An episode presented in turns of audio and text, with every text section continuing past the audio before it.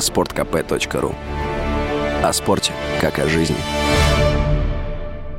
До Нового года считанные дни. В спешке запускать большие дела, которые хотелось провернуть до конца 2022 смысла практически нет. И все же кое с чем можно поторопиться. С 1 января в России отменят ряд льгот в сферах ипотеки, пошлин и налогов. Воспользоваться ими сейчас, пока они действуют, значит помочь себе самому в 2023. Например, вы можете купить квартиру в новостройке по ипотеке под 7%. Да, льготная ипотечная программа все-таки будет продлена на следующий год. Об этом сообщили буквально на днях. Но со ставкой уже 8 8%. Чтобы успеть воспользоваться нынешними условиями, надо заключить кредитный договор до 31 декабря. То есть просто подать заявку на ипотеку мало. Надо, чтобы ее уже одобрили фактически. Конечно, не стоит искать за полторы недели квартиру. Но если вам уже предварительно одобрена ипотека по льготной программе, есть смысл ускориться. О том, что сейчас происходит с ценами на ипотеку, Радио КП рассказал вице-президент гильдии риэлторов Константин Апрелев.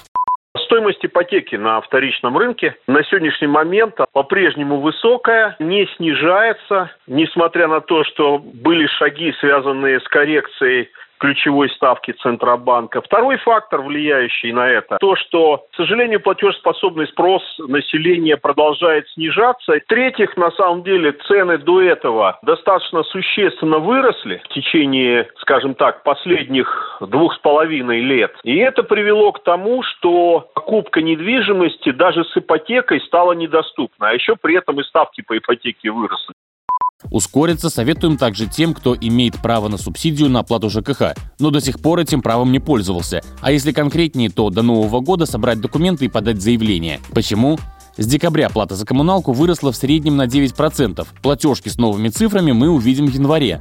И это может стать очень неприятным новогодним сюрпризом. После праздников с деньгами у всех обычно туго, а тут еще вот это. Возможная помощь от государства точно лишней не будет. Напомню, речь идет о федеральной льготе. Если доля расходов на ЖКХ в среднемесячном совокупном доходе семьи превышает определенный процент, полагается субсидия. Но конкретная величина процента зависит от региона. В большинстве случаев это 22% от среднего семейного дохода. На сбор документов уйдет время, да и компенсацию вам перечислят не на следующий день. Но если все сделаете до исхода декабря, то в январе деньги уже придут. А если начнете собираться после новогодних праздников, то, скорее всего, помощь до вас дойдет не раньше февраля. А еще можно сэкономить на госпошлинах, например, за оформление загранпаспорта. Если платишь пошлины через портал госуслуг, получаешь скидку в 30%, но только до 31 декабря 2022 года. Как объясняют в Минфине, эта мера изначально планировалась как временная временная, срок ее действия истек. Наконец, вы все еще можете получить налоговые вычеты за 2019 год, объясняет корреспондент «Комсомольской правды» Елена Аракелян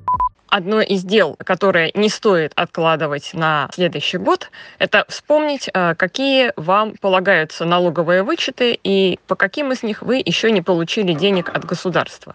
Что такое налоговый вычет? Это когда подоходный налог, то есть 13%, э, государство вам возвращает за некие покупки, которые оно хотело бы поддержать. Как правило, про налоговый вычет при покупке жилья никто не забывает, но есть еще и и так называемые социальные налоговые вычеты. Наиболее характерные ситуации – это лечение, обучение а, и траты на медикаменты. Причем обучение подразумевается не только свое, но и детей. Налоговый вычет можно получить в течение трех лет а, после того, как траты были произведены. Поэтому вспоминайте, что вы делали э, в 2019 году, если нет документов, подтверждающих ваше право на налоговый вычет, не страшно. Всегда можно обратиться в организацию, которая вас обслуживала, скажем, в платную стоматологию, и запросить эти документы заново. Все остальное можно сделать онлайн на сайте Федеральной налоговой службы.